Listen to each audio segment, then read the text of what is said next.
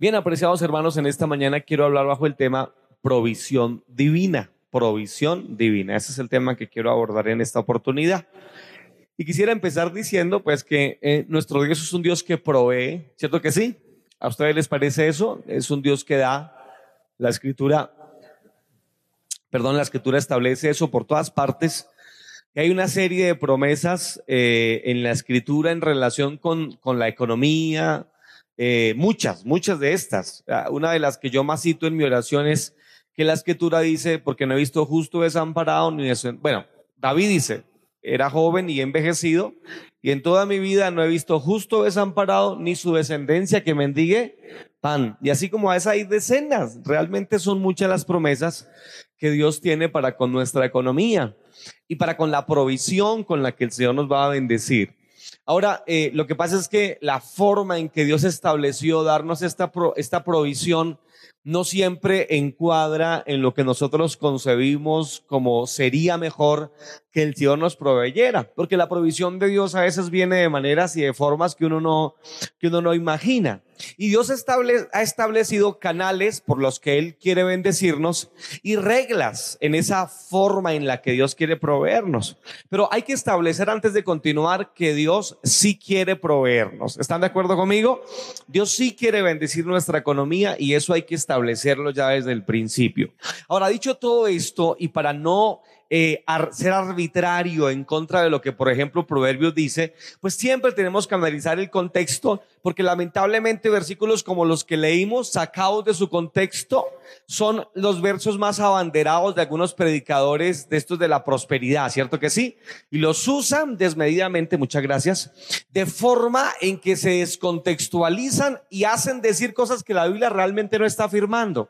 Pero para entonces extraer la verdadera esencia del versículo, pues tenemos que ser juiciosos y ver algunos elementos del libro, ¿verdad? El contexto, el por qué, del cómo, el de dónde, y si se puede aplicar a nuestra vida o no. Quisiera empezar no con eh, primero de Reyes, sino con el versículo que leímos en Proverbios, muy conocido también, ¿verdad? Por todos nosotros, en su mayoría, ya que ese proverbio es muy lindo. ¿No les parece lindo? Hace un momento lo leyeron, pero ahora escúchenlo, por favor, solo escúchenlo. El proverbio que leímos dice así, honra a Jehová con tus bienes y con las primicias de todos tus frutos. Y serán llenos tus graneros con abundancia y tus lagares rebosarán de mosto. Puntualmente, eh, y antes de referirme a este, a este versículo, a estos dos versículos en particular, echémosle una miradita muy breve a lo que es el libro de Proverbios. Proverbios, ustedes saben que son dichos, ¿cierto que sí? Dichos que contienen mucha sabiduría. Nosotros tenemos nuestros propios dichos en este, en este ambiente colombiano, eh, hay algunos dichos muy populares nuestros, ¿cierto que sí? Pues de esa misma manera, Salomón eh, eh, compuso miles de estos proverbios. Apenas tenemos poco más de, de 500 proverbios en el libro de proverbios como tal, pero contienen mucha sabiduría. Hay que decir que los proverbios no son doctrina fundamental, simplemente son dichos, son, son elementos de sabiduría que en la práctica generalmente se cumplen. Ahora, hay que tener cuidado si usted usa los proverbios como una regla absoluta, porque tampoco lo son. Por ejemplo, por ejemplo, la Biblia dice eh, eh, que en proverbios, por ejemplo, habla acerca de quien siembra eh, y quien trabaja y se antepone a la lluvia y trabaja, pues la lluvia caerá y producirá. Y eso es obviamente una regla general. No obstante, sabemos que hay personas que a pesar de que se esfuerzan y tratan de tener una buena cosecha, no lo logran, ¿verdad? ¿Lo notan? Entonces no son reglas absolutas, pero tampoco podemos decir que los proverbios eh, eh, no son ciertos, son totalmente verídicos, son totalmente ciertos. Y en esto quiero leer textualmente algo que alguien escribió en relación con los proverbios. Él dijo, usted puede preocuparse acerca de las excepciones después de haber aprendido la regla, pero trate de vivir siguiendo las excepciones y estará cortejando el desastre.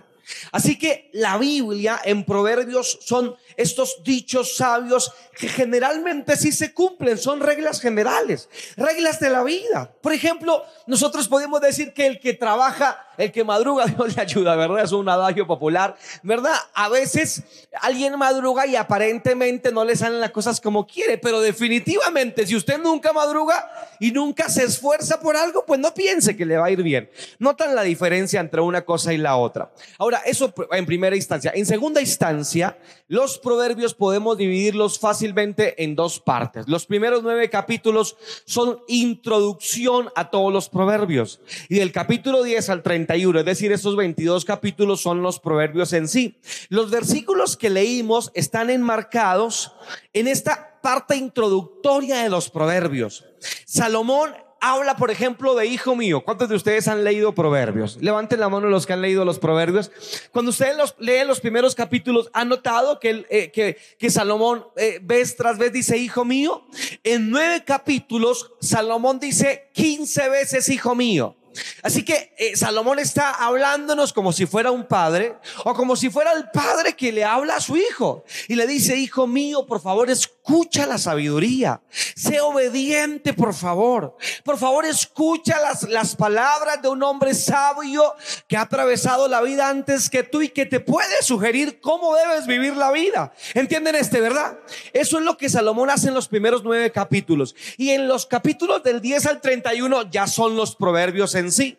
Ahora, cuando Salomón está rogándole a su hijo, es donde ocurren los versículos que leímos, ¿verdad? Hijo mío, y, y, en este ruego que le hace el padre a su hijo, le dice, hijo mío, por favor, honra a Jehová con tus bienes y con las primicias de tus frutos. Y luego dice, y serán llenos tus graneros con abundancia y tus lagares rebosarán de mosto. Cabe decir que uno como padre jamás le enseñaría una cosa mala a sus hijos. ¿Verdad que no? Jamás. Si le enseñamos algo a nuestros hijos es porque entendemos que es de provecho para ellos, ¿verdad? Así que lo que está haciendo Salomón es decirle, oye hijo, escucha mis palabras, te van a servir, van a ser útiles para tu vida. Y en los dos versículos que leímos básicamente dice dos cosas, básicamente. Lo primero que dice Salomón es lo que sus hijos en un sentido eh, comparativo, debían hacer. Eso es lo primero que Salomón dice, lo que debíamos hacer. ¿Qué es lo que debemos hacer? Tres cosas. Número uno, honra a Jehová. ¿Cuántos creen que hay que honrar al Señor? No, pues qué emoción tan impresionante, gloria a Dios. ¿Cuántos de ustedes creen que hay que honrar a Dios? Pero por supuesto, ¿verdad? Creo que ninguno debatiría eso. Hay que honrar al Señor. Eso quiere decir respetarlo, elogiarlo elogiarlo, galardonarlo, tratarlo con honor y con distinción, ¿verdad? Porque es que todo honor y toda gloria es para Él. Hace un momento cantábamos y eso hace parte de nuestro respeto, de nuestro elogio, de nuestras buenas palabras para Él, ¿verdad? Es que hasta nuestras palabras cuando le hablamos a Él lo hacemos con respeto, ¿verdad? Qué pena, voy a decir esto, va a sonar un poquito feo, pero nunca dice que no, jamás, ¿verdad? Eso sería irrespetuoso, ¿verdad? Y lo dije con, y lo digo con todo respeto a mi Señor y a ustedes. Cada vez que nos acercamos a Él, lo hacemos con, con la forma más respetuosa que tengamos, ¿verdad? Venimos a adorarte, mi Señor, venimos a exaltarte. ¿Cuántos vinieron a eso esta mañana? Venimos a glorificarte y lo hacemos con el corazón. Y a veces nos arrodillamos, ¿verdad? Porque Él merece toda gloria. ¿Cuántos dicen amén? ¿Verdad? Y levantamos nuestras manos y lo elogiamos. Bueno, pues todo esto hace parte de lo que Salomón le dice a sus hijos. Honra a Jehová. Les quiero decir a todos ustedes, amigos y hermanos, esta mañana, honremos al Señor. ¿Cuántos quieren honrar su nombre, su presencia, su persona, respetarlo? Respetemos al Señor, ¿verdad? Eso, esto incluye nuestra vida entera, ¿cierto que sí? nuestras expresiones, nuestra forma de hablar, los chistes o no que decimos, pronunciamos o escuchamos. De verdad, honremos al Señor. Y este es un sabio consejo del hombre más sabio después de Jesús sobre la faz de la tierra, Salomón. Honra a Jehová. Oye, ¿quieres que te vaya bien? Honra al Señor. Qué buen consejo es este, ¿verdad? Debieran escucharlo. La mayor parte de la gente en la tierra no ha escuchado esa maravillosa verdad. No honran al Señor, pero deberíamos hacerlo. Ahora, en eso de cómo hacer, pues no solamente dijo honra al Señor, sino que particularmente Salomón quiso referirse a una forma de las muchas en las que se puede honrar al Señor. Y dijo, honra a tu, a, tu, Señor, a Jehová con, número uno, con tus bienes. Honra al Señor con tus bienes, es lo que dice Salomón. Así que esto es muy importante, honrar al Señor con todo lo que tengamos, con nuestros bienes. No entregándolos a una iglesia necesariamente, sino poniéndolos a los pies de Jesús para su servicio. ¿Me entienden este, verdad? Qué lamentable fue las noticias que pasaron hace poco, porque eso sí, las noticias, eso sí, ¿verdad? Eso sí lo sacan, gloria a Dios. No hablan de los pastores y de las iglesias y de las congregaciones y de los tantos ministerios que ayudan a, que, tienen ministerios carcelarios eh, en, prisiones, que ayudan a gente necesitada. No hablan de, de cuando eh, se recogen personas debajo de un puente y una iglesia los acoge y los ayuda. De los cientos de miles de matrimonios y de hogares que la iglesia ha restaurado, ¿verdad que sí? No hablan de eso. Ah, pero uno, uno que por ahí se le corra, qué pena digo esto un poquito, el champú y diga cosas que no debe conviene y ahí le cae toda la, toda la em, publicidad, o qué decir, el periodismo colombiano objetivo aparentemente. Y ahí hacen picadillo, ¿verdad? Ahí ustedes tienen este ejemplo del pastor barranquillero eh, eh, eh, bueno, creo que no era Barranquilla, de un lugar aledaño a Barranquilla, de hecho, que hizo vender las, las propiedades a los miembros de su congregación y luego desapareció con el cuento de que el Señor Jesucristo venía y era todo un hombre docto. No piensen ustedes que no era una persona capacitada, era profesor de la Universidad Atlántico, era toda una persona preparada, pero lamentablemente el diablo le tira a todos. No importa que usted sea la persona más capaz o la más sencilla, el diablo quiere destruirte. Así que lo logró y lamentablemente hacen show con lo de con el asunto de que muchas personas lamentablemente sí vendieron sus propiedades, se la dieron. Esta es una mala concepción del evangelio. Ahora, cuando honras al Señor con tus bienes, no necesariamente es entregarlo todo a una iglesia local, pero sí es entregarlo todo a Jesús. No es necesariamente vender tu casa y traerla a una congregación, pero sí definitivamente es poner tu casa al servicio del Señor. No es que vengas tu carro y te entregues, ¿verdad? O, tomes tu vehículo y se lo entregues a un líder religioso, pero es que pongas tu vehículo al servicio del Señor, ¿verdad que sí? No es que pongas tu cuerpo como un esclavo para una iglesia, pero es que presentes tu cuerpo como sacrificio vivo, santo y agradable al Señor. ¿Entienden la diferencia, verdad? Pero definitivamente hay que honrar a Dios con todo lo que tenemos. Y si algo tenemos es para Él. Estos días cantábamos con unos hermanos que lamentablemente tuvieron una pérdida de un familiar, ese coro lindo que me hizo recordar el texto que dice en Romanos, y si vivimos, para Él vivimos. ¿Han leído este en Romanos? Hay que leer la Biblia para, para poder leer Romanos, ¿verdad? Pero dice Romanos, y si vivimos para Él, vivimos. ¿Y qué más dice? Y si morimos, para Él morimos. Y luego dice, sea que vivamos o sea que muramos, no importa, somos del Señor. Oh, gloria al nombre de Jesús. ¿Cuántos de ustedes son de Cristo? ¿Cuántos de ustedes le pertenecen a Cristo? ¿Cuántos de ustedes pueden levantar la mano y decir, yo soy de Él, le pertenezco a Él, soy propiedad de Jesús de Nazaret? Oh, gloria al nombre del Señor. Que tu vida le pertenezca a Jesús. Que hasta, qué pena digo esto, va a sonar extraño, pero que hasta tu perro en la casa sea de él. Que tu casa, que las puertas, que todo en tu vida y en tu ser le pertenezca a Jesús de Nazaret. Y que puedas decir, yo vivo para él. Pablo dijo, pues ya no vivo yo. ¿Recuerdan este? Mas vive Cristo en mí. Y lo que vivo ya no lo vivo por, por mi propia cuenta, sino que lo que vivo lo vivo ahora por la fe y para la fe y para Él. Gloria al nombre del Señor. Así que, mire mi querido hermano.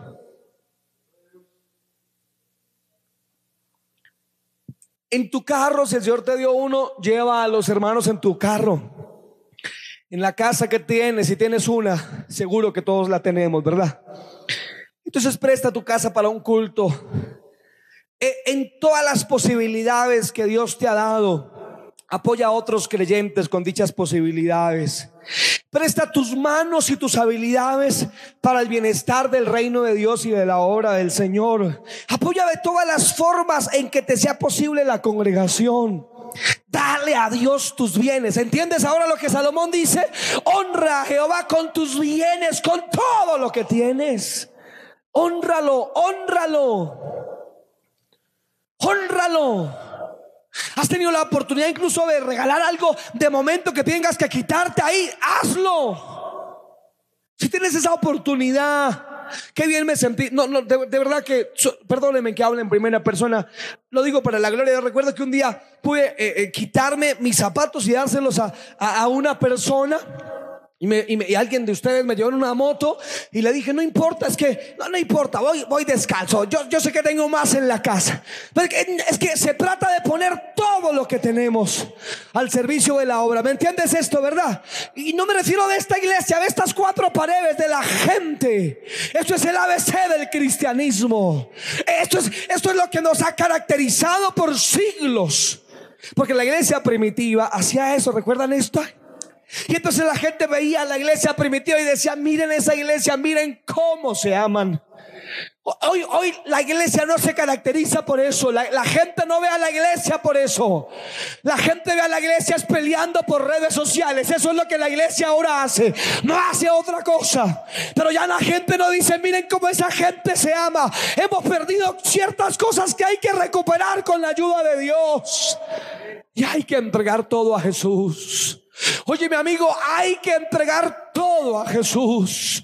Oye, mi hermano, que llevas tiempo y a veces a uno con los años se le van olvidando esas cosas importantes, ¿cierto? De pronto cuando empezamos en el Evangelio, éramos un poquito más generosos, entregados en todo sentido. Quizá lo hemos perdido, pero Dios te llama a que entregues todo a Jesús en este marco contextual en el que te estoy ubicando en esta oportunidad. Ahora, no solamente hay que honrar al Señor, hay que honrarlo con los bienes, sino que finalmente Proverbios también dice, y con las primicias, ¿verdad? De todos tus frutos. Y quiero resaltar el espíritu del versículo más que la literalidad. Porque aquí está presentándonos una idea que en el Antiguo Testamento es muy clara, que es la idea de las primicias, ¿no? que nace de la idea del primogénito. ¿Se acuerdan de este, verdad? Que nace también con la salida de Egipto. Todos los primogénitos, recuerdan, ahí empezó todo. ¿Se acuerdan de esto? Los primogénitos de, de los egipcios y le pertenecían a la muerte, pero los primogénitos del pueblo de Dios le pertenecían a Dios. ¿Se acuerdan de este, verdad? Con la sangre en el, dintel, en el dintel y todo esto, desde allá viene la idea de, las, de, lo primogénito que se traspasa luego al mundo de los animales. Entonces la primera abeja y demás eran del Señor. Y finalmente se traslada incluso también a los cultivos, a la agricultura, en donde el primer surco era de Dios. Y la idea de las primicias. Ahora, en el Nuevo Testamento el espíritu de esa expresión se rescata en un punto de vista, desde un punto de vista más teológico que práctico, pero el, el, pero el espíritu de la premisa continúa en toda la Biblia. Cualquiera de ustedes que son lector de la Biblia está, asegurará que lo que les digo es cierto. Ahora, ese espíritu es el que yo quiero rescatar porque es, es la idea de que le demos a Dios lo primero siempre, el primer lugar. Dios no debe ser eh, ah, eh, no sé, no debe tener el segundo o tercer lugar. Dios debe volver a convertirse en nuestro, en la primera cosa en nuestra vida. Debe volver Dios. Dios te reclama esta mañana. Debe Él volver a posicionarte en el centro de tu misma vida. Debes volver a recuperar esa idea de que Dios sea lo más importante en tu vida. Yo quisiera que Dios volviera a ser lo más importante en mi vida. Y a veces reflexiono y me pregunto, Señor, ¿eres tú lo más importante? Y entonces lo, lo, traslado de, esa, de ese pensamiento a lo práctico y empiezo a ver mi vida y empiezo a preguntarme, ¿estoy colocando a Dios en el primer lugar? Y, lo y, lo, y trato de verlo en mi vida, ¿no? Como todos deberíamos hacerlo, ¿cierto? En mi tiempo, Él está teniendo realmente mi primer lugar en mis sentimientos. Te pregunto, no aquí en culto, cuando hay una adoración linda como la que hace un momento escuchamos, sino en tu secreto. ¿Hace, hace cuánto que no arrodillado le dices, Señor, te amo?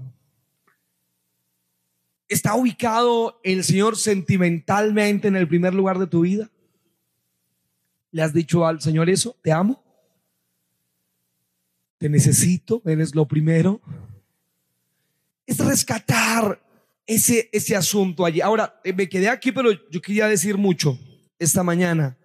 Y voy a ver si me alcanza el tiempo en unos minutos que todavía me restan para decir por lo menos un par de cosas más. Salomón dice, esto es lo que debes hacer, hijo. Honra al Señor, honralo con tus bienes, y con el primer lugar de todas las cosas. Y en consecuencia, al versículo 2 hay una consecuencia. Porque es que todo en la vida trae consecuencias. Todo, todo. La ley de, la causa y del efecto es tan, tan importante esa ley que sirve como un principio apologético. Nosotros decimos que toda causa tuvo que, o todo efecto tuvo que tener una causa, ¿verdad? Es una ley universal. Y si tú haces eso en consecuencia, tendrás beneficios. Y si no lo haces en consecuencia, tendrás también eh, eh, la, afectación que eso conlleve. Y, y, Salomón le dice a sus hijos, sabes que si haces esto y empieza a proferir una bendición maravillosa, serán llenos tus graneros. Y tus lagares rebosarán de mosto. Los graneros, el granero es donde se guarda, ¿cierto que sí? Y el lagar era donde se trabajaba. El lagar no era otro lugar, sino un lugar en donde colocaban las uvas, ¿verdad que sí? Mire cómo era, eso era toda una cosa impresionante. Sería bonito ir un día a ver un viñedo a la antigua. Entonces traían las uvas, un lugar grande, digamos como esta parte donde están aquí los pianos, con uvas, unas dos o tres personas se lavaban los pies, obviamente, se subían al lagar y empezaban a pisar las uvas. Pero era un trabajo bien complicado, así que era acompañado con un grupo musical, una música, pues para que el asunto fuera más agradable, ¿no? Para que pasara con, más alegría. Entonces, eso se, se formaba en toda una fiesta de la cosecha, del lagar, de pisar las uvas. Era, era, era, era maravilloso. Y entonces Salomón trae esa, esa, esa idea, la emula. Y dice, ¿sabes qué? Si haces eso, si honras a Dios de esa manera, entonces tus graneros, jamás les faltará algo a tus graneros. Y aunque aparentemente falte, Dios se ocupará de tu granero. Gloria a Dios.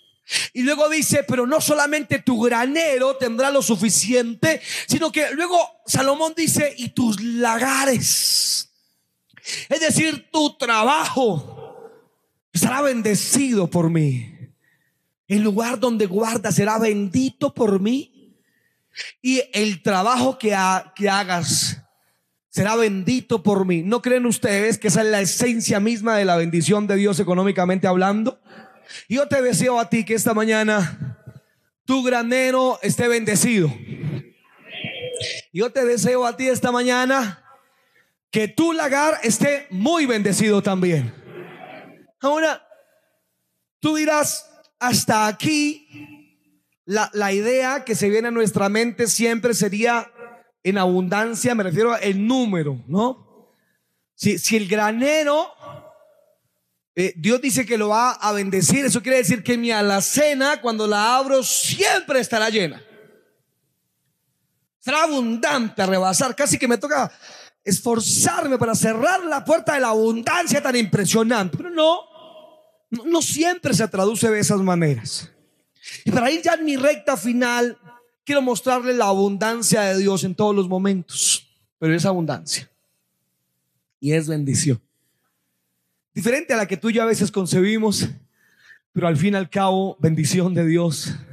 Y está en primero de Reyes. Vamos allá, que fue el versículo que leímos también al inicio.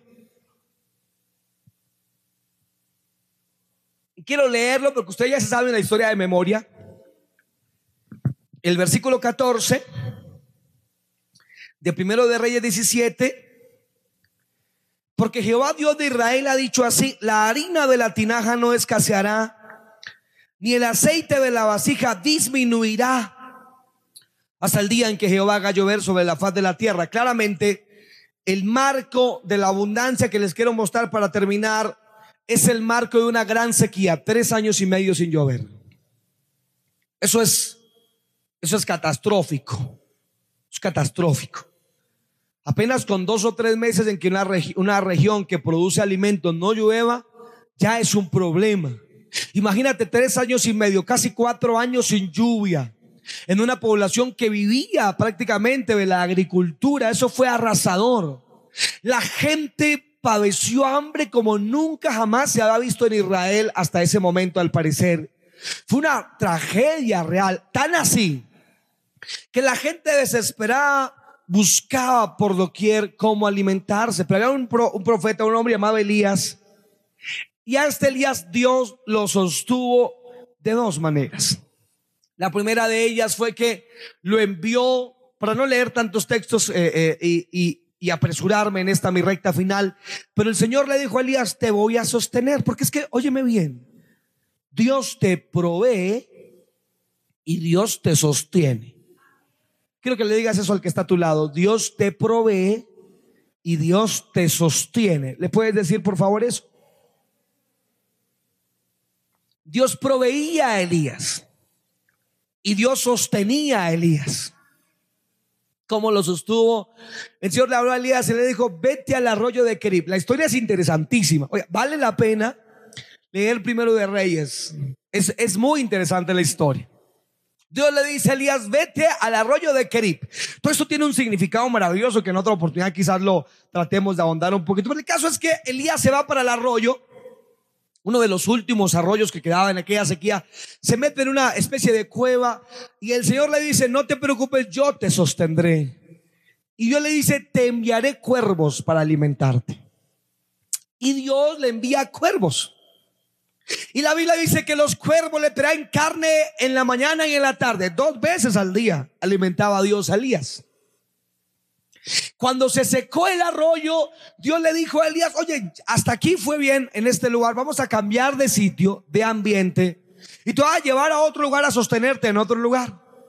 Así que fueron a ese otro lugar que no era menos eh, eh, eh, favorable al parecer, porque donde va es a la casa de una viuda. Han leído este, ¿verdad?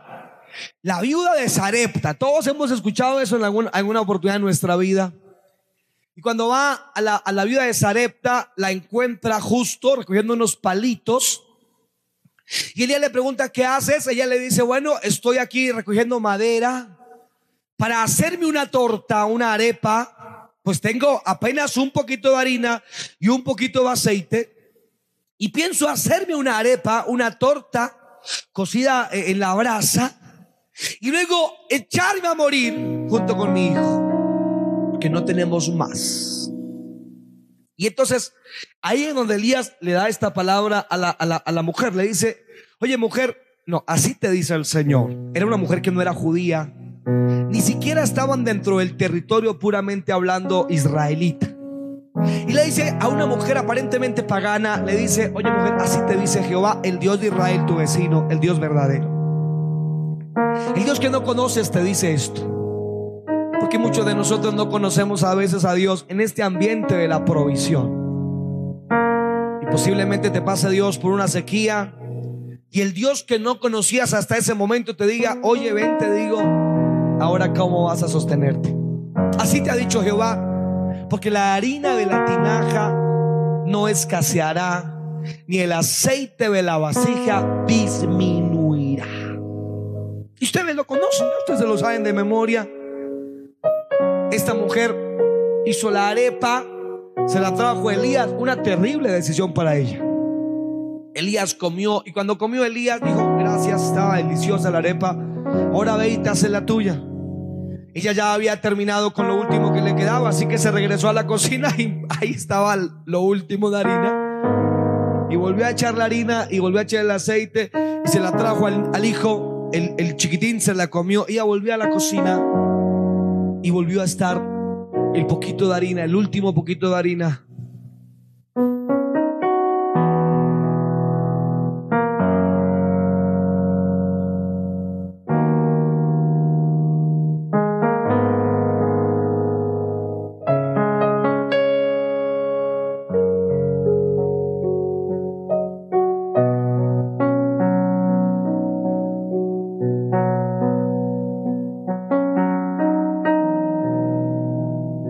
Aquella mujer tomó el, último poquito de harina que le quedaba, lo último de aceite, e hizo una torta. Y el otro día se levantó. Luego de orar va a la cocina y otra vez está este último poco de harina y este último poco de aceite y vuelve a alimentarse. Y da a su hijo.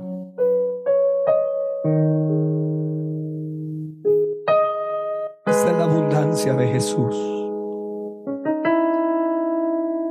¿Crees que tienes tus rescoldos, tus restos? Este es Jesús. Este es tu Jesús. Este es tu Jesús.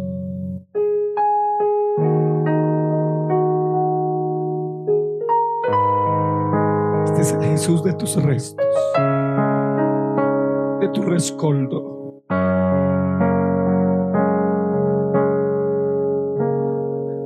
Algunos de ustedes no distinguían a este Jesús,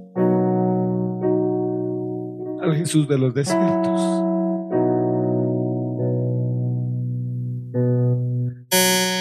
De ustedes no conocían este Jesús.